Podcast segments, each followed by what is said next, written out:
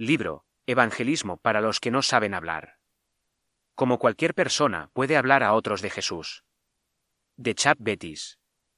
Capítulo 6. Liberando tus historias. En el último capítulo aprendiste cómo Dios abrirá una puerta para el mensaje a través del tema conversacional de la religión. Si oramos y estamos preparados, hay otra puerta que Dios abrirá también. Las historias de cómo Dios ha obrado en tu vida. Si realmente se te traba la lengua, ese pensamiento te dará miedo en el corazón. ¿Qué historias tengo? Tal vez te hayas visto obstaculizado en el pasado porque no tienes una historia de conversión poderosa. Pero si eres un hijo de Dios, estoy seguro de que tienes muchos momentos maravillosos de la obra de Dios en tu vida. El problema es que nunca has pensado en utilizar esas historias para compartir tu fe con otros. Al final de este capítulo tendrás varias historias que pueden ayudarte en la transición al Evangelio. Sus historias son poderosas. A lo largo de la Biblia, Dios ha utilizado los relatos de hombres y mujeres extraordinarios para influir en otros. Las historias son poderosas por muchas razones. Primero, son personales. Las historias que usted tiene no son sobre una persona elevada y santa, sino sobre una persona común y corriente. Usted. En segundo lugar, no se pueden discutir. Nadie puede rebatir tus experiencias. Podrán rechazar tus conclusiones como si fueran pensamientos acertados, pero no podrán discutir tu experiencia. En tercer lugar, a la gente le gustan las historias. Dios nos ha hecho así. ¿Qué son las películas, las novelas y los programas de televisión? Historias. El Antiguo Testamento, desde el Génesis hasta Nehemías, son relatos históricos. ¿Qué método utilizó Jesús más a menudo para enseñar? Las historias. Dios nos ha hecho amar y recordar las historias. En cuarto lugar, invitan a la esperanza. Si tu historia se relaciona con los problemas que tiene el oyente, entonces le dará esperanza. Si le cuentas a alguien cómo Jesús ha cambiado tu vida para mejor, te escuchará. En quinto lugar, y lo más importante, son un método bíblico para difundir las buenas noticias. De hecho, Jesús le ordenó al demonio, Vete a casa con tu familia y cuéntales cuánto ha hecho el Señor por ti y cómo ha tenido misericordia de ti. El hombre se fue y comenzó a contar en la Decápolis lo mucho que Jesús había hecho por él. Y toda la gente estaba asombrada. Marcos 5, 19 al 20. Después de encontrar a Jesús, las mujeres del pozo hicieron lo mismo, y dejando su cántaro, la mujer volvió al pueblo y dijo a la gente, Venid a ver a un hombre que me ha contado todo lo que he hecho. ¿Será este el Cristo? Juan 4, 28 al 29. Su relato fue evidentemente poderoso porque, muchos de los samaritanos de aquel pueblo creyeron en él por el testimonio de la mujer. Juan 4, 39. ¿Cuánta teología tenía ella de cierto? Muy poca. Pero eso no le impidió contar su historia a sus amigos. Del mismo modo, el mendigo que fue curado de su ceguera contó su historia a los fariseos. Ellos querían demostrar que Jesús era pecador. ¿La respuesta del ciego? No sé si es pecador o no. Lo que sí sé es que estuve ciego, pero ahora veo, Juan 9:25. Aquí está el poder de la historia. ¿Tenía el hombre las respuestas a todas sus preguntas? Por supuesto que no. Pero la simple narración de cómo actuó Jesús en su vida confundió y convenció a los líderes religiosos. Las historias personales siempre triunfan sobre las discusiones teológicas. Incluso con toda su formación teológica, Pablo utilizó su historia de conversión al hablar con sus compañeros judíos, Hechos 22, 1 al 22, y al hablar con el rey Agripa, Hechos 26, 1 al 23.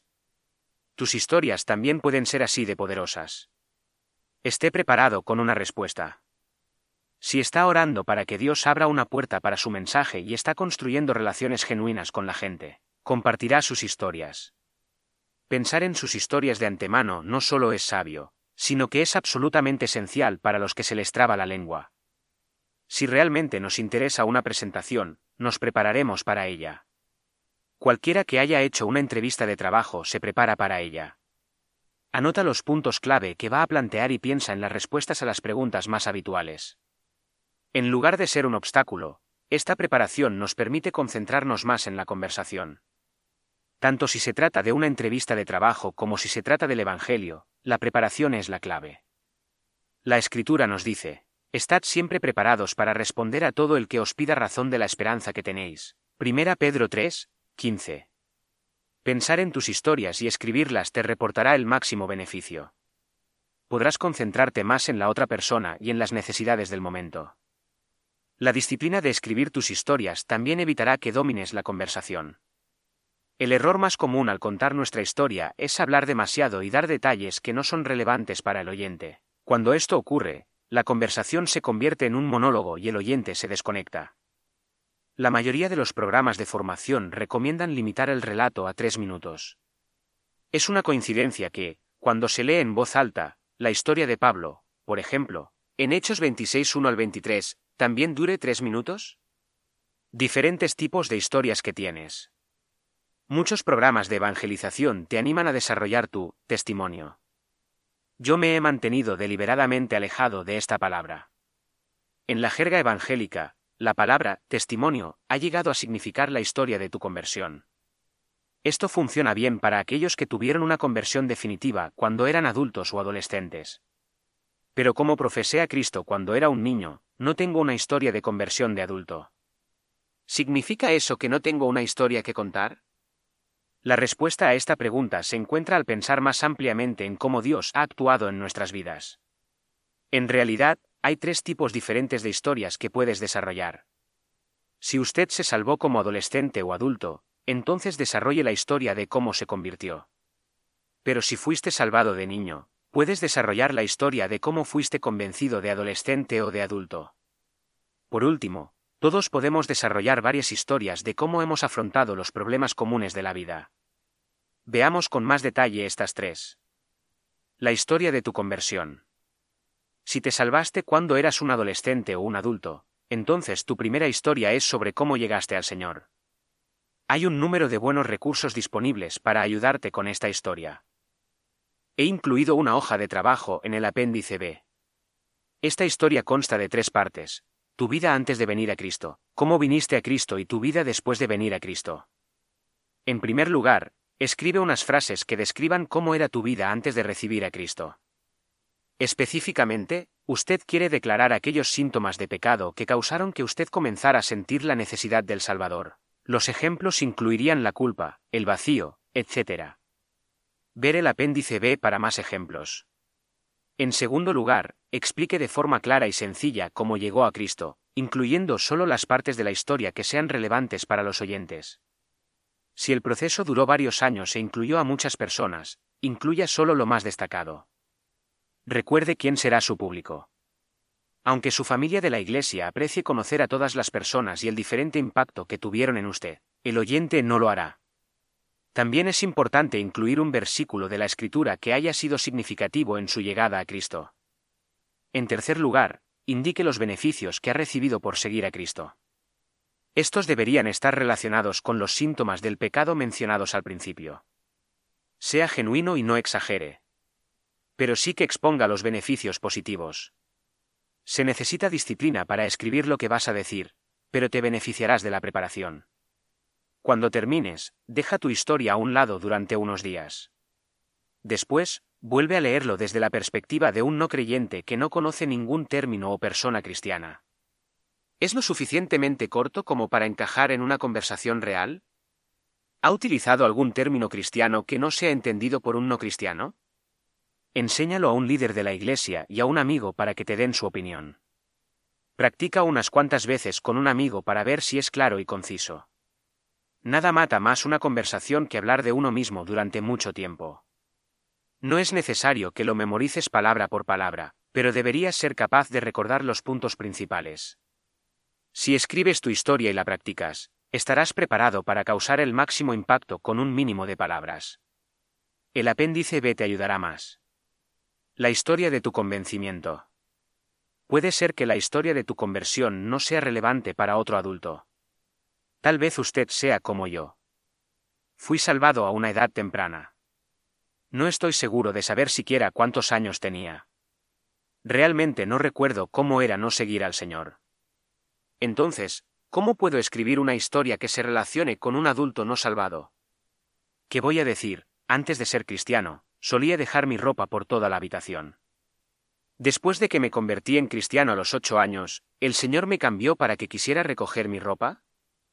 Si usted se salvó a una edad temprana, su historia de conversión podría ser relevante para un niño, pero probablemente no lo sea para otro adulto. Nos resulta difícil compartir nuestra historia de conversión con un adulto no creyente porque no se relaciona con él. Aunque tu historia de conversión no sea relevante para otro adulto, tienes muchas otras historias que sí lo son.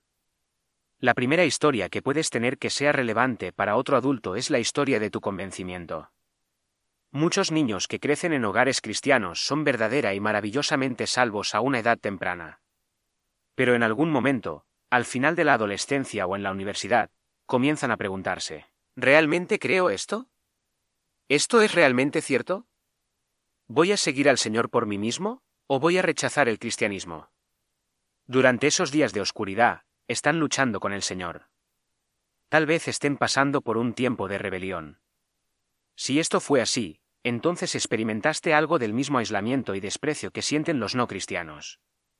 Cuando finalmente volviste al Señor, debió haber una razón específica. Alguna parte de la vida separada de Dios era poco atractiva. Ya sea el vacío, la culpa o la falta de propósito, algo te hizo volver a Cristo. En ese regreso, puedes relacionarte con un no cristiano. Cristianos de segunda generación. Este doble patrón describe bien mi propia experiencia, así como la de varios cristianos de segunda generación con los que he hablado. Cuando éramos niños, hacíamos verdaderas profesiones de fe. Pero más tarde, en los años de instituto o de universidad, llegó un momento en el que la fe se convirtió en algo propio. No la seguíamos porque teníamos que hacerlo. Lo hacíamos porque estábamos convencidos. Pablo parece referirse a este proceso en el caso de Timoteo, que creció en un hogar piadoso. Timoteo tenía una madre y una abuela judías y fue criado en la fe. Pablo le dice a Timoteo, pero en cuanto a ti, continúa con lo que has aprendido y de lo que te has convencido, porque sabes de quienes lo has aprendido, y cómo desde la infancia has conocido las sagradas escrituras, que son capaces de hacerte sabio para la salvación mediante la fe en Cristo Jesús. Segunda Timoteo 3:14 al 15. Parece que el camino de Timoteo puede haber tenido dos etapas, un tiempo de aprendizaje y un tiempo de convencimiento. Si este patrón fue cierto en tu caso, entonces la historia de tu convencimiento será cierta con los no cristianos. Puedes escribir la historia de tu convencimiento igual que otros podrían escribir la historia de su conversión. La única diferencia es que usted no diría que se convirtió en cristiano. La primera sección explicaría lo que pensabas durante el tiempo de rebelión o búsqueda. La sección intermedia explicaría cómo cambió su forma de pensar. La última sección describiría cómo el Señor ha satisfecho las necesidades mencionadas en la primera sección. Las historias de tu afrontamiento. Quizá no tengas una historia de conversión que los adultos puedan relacionar, y quizá siempre hayas creído y nunca hayas necesitado que te convenzan. ¿Qué vas a hacer? Hay un tercer tipo de historia que todo el mundo tiene, la historia de superación. Una historia de superación es una historia de cómo Dios te ayudó en tiempos de prueba. Muchas de las historias del Antiguo Testamento que nos gustan son historias de cómo Dios ayudó a su pueblo a afrontar los problemas.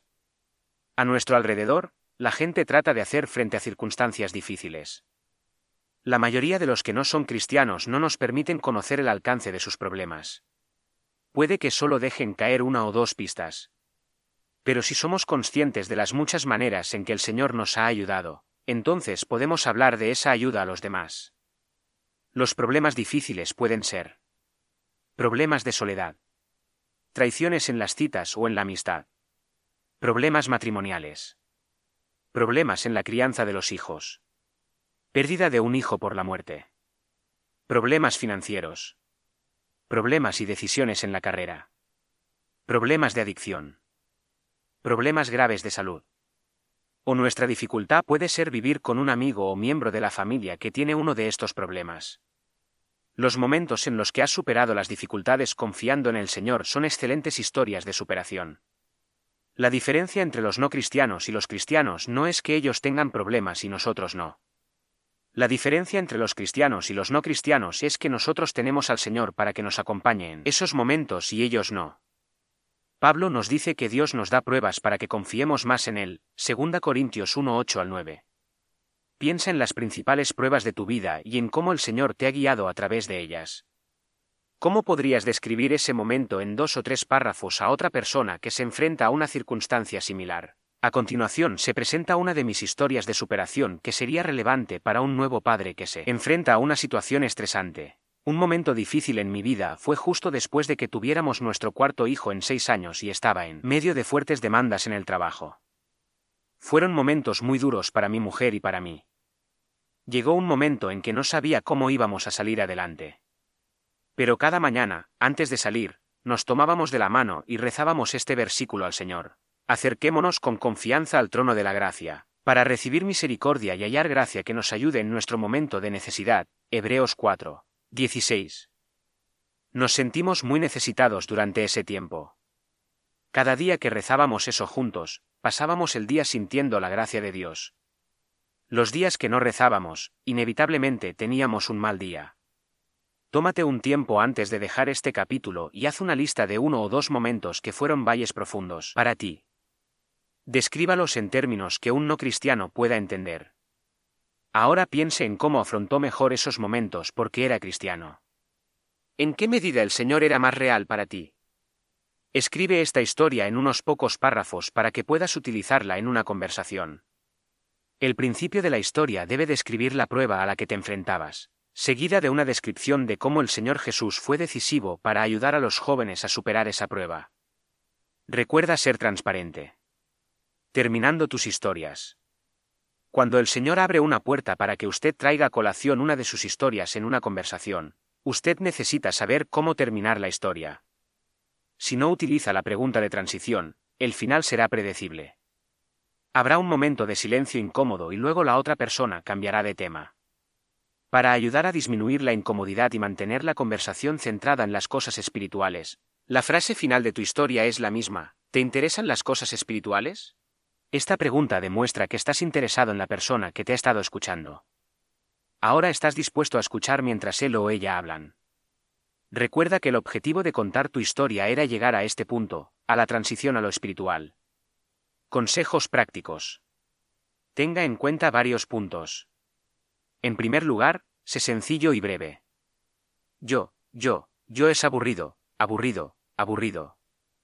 Una buena conversación implica la revelación de uno mismo. Pero una buena conversación también exige consideración. Una persona, Tú, no puede dominar la conversación con una historia de 10 o 20 minutos.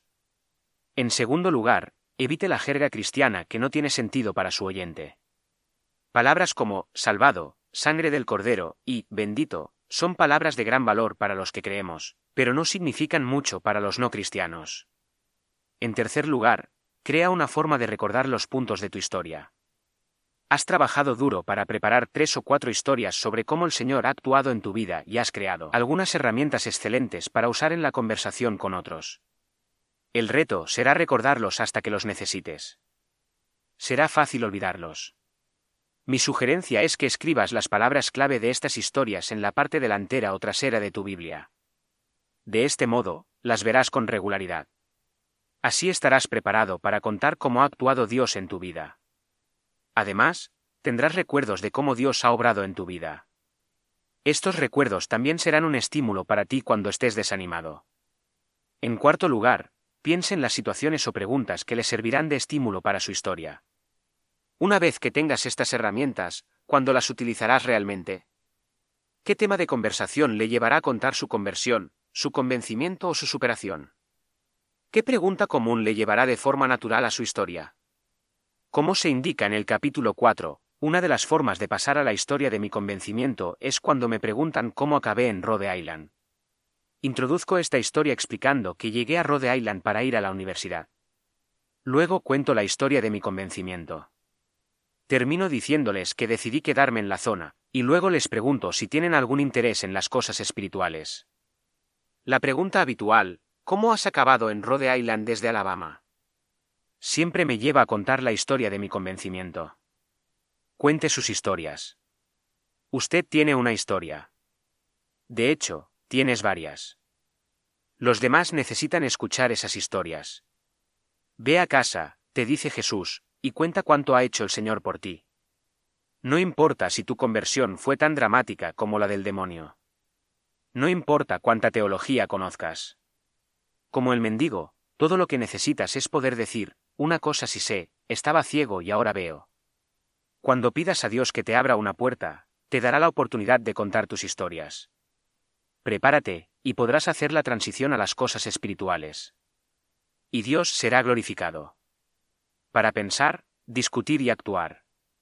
¿Te convertiste de adulto? ¿Qué te hizo venir a Cristo? ¿Cómo cambió tu vida? Si viniste a Cristo de niño, ¿tuviste un momento en el que te cuestionaste tu fe o te alejaste del Señor? ¿Cómo era tu vida entonces? ¿Qué te convenció de seguir al Señor ahora? ¿Qué valles profundos has atravesado? ¿Cómo te ha sostenido el Señor en esos momentos? ¿A qué tipo de personas pueden ayudar tus historias? Si no tienes ninguna historia, que te dice eso sobre tu camino con Dios, ¿Has sido desafiado a escribir tus historias antes? ¿Lo has hecho? ¿Qué barreras te han impedido hacerlo? Escribe al menos dos historias, una de tu conversión o convencimiento y otra de tu superación. Que sean breves, tres o cuatro minutos como máximo. Utiliza el apéndice B. Practica la lectura de tus historias a un amigo o a tu pastor. Pídeles que critiquen lo que has escrito en cuanto a su relevancia para un no cristiano a las palabras clave cristianas y a la longitud. Sigue corrigiendo tus historias hasta que tú y tus amigos penséis que están pulidas. Piensa en qué situaciones te llevarán a utilizar estas historias. Escribe esas situaciones. Escribe algunas frases que te recuerden los puntos clave de tus historias. Escríbelas en algún lugar donde las veas con frecuencia, como la hoja de tu Biblia. Practica con tus amigos hasta que te sientas cómodo. No intentes memorizar lo que has escrito palabra por palabra. Solo trabaja en cubrir los puntos principales. Siga orando para que el Señor abra una puerta para el mensaje y le ayude a declarar el Evangelio con claridad y sin temor. Fin del capítulo 6.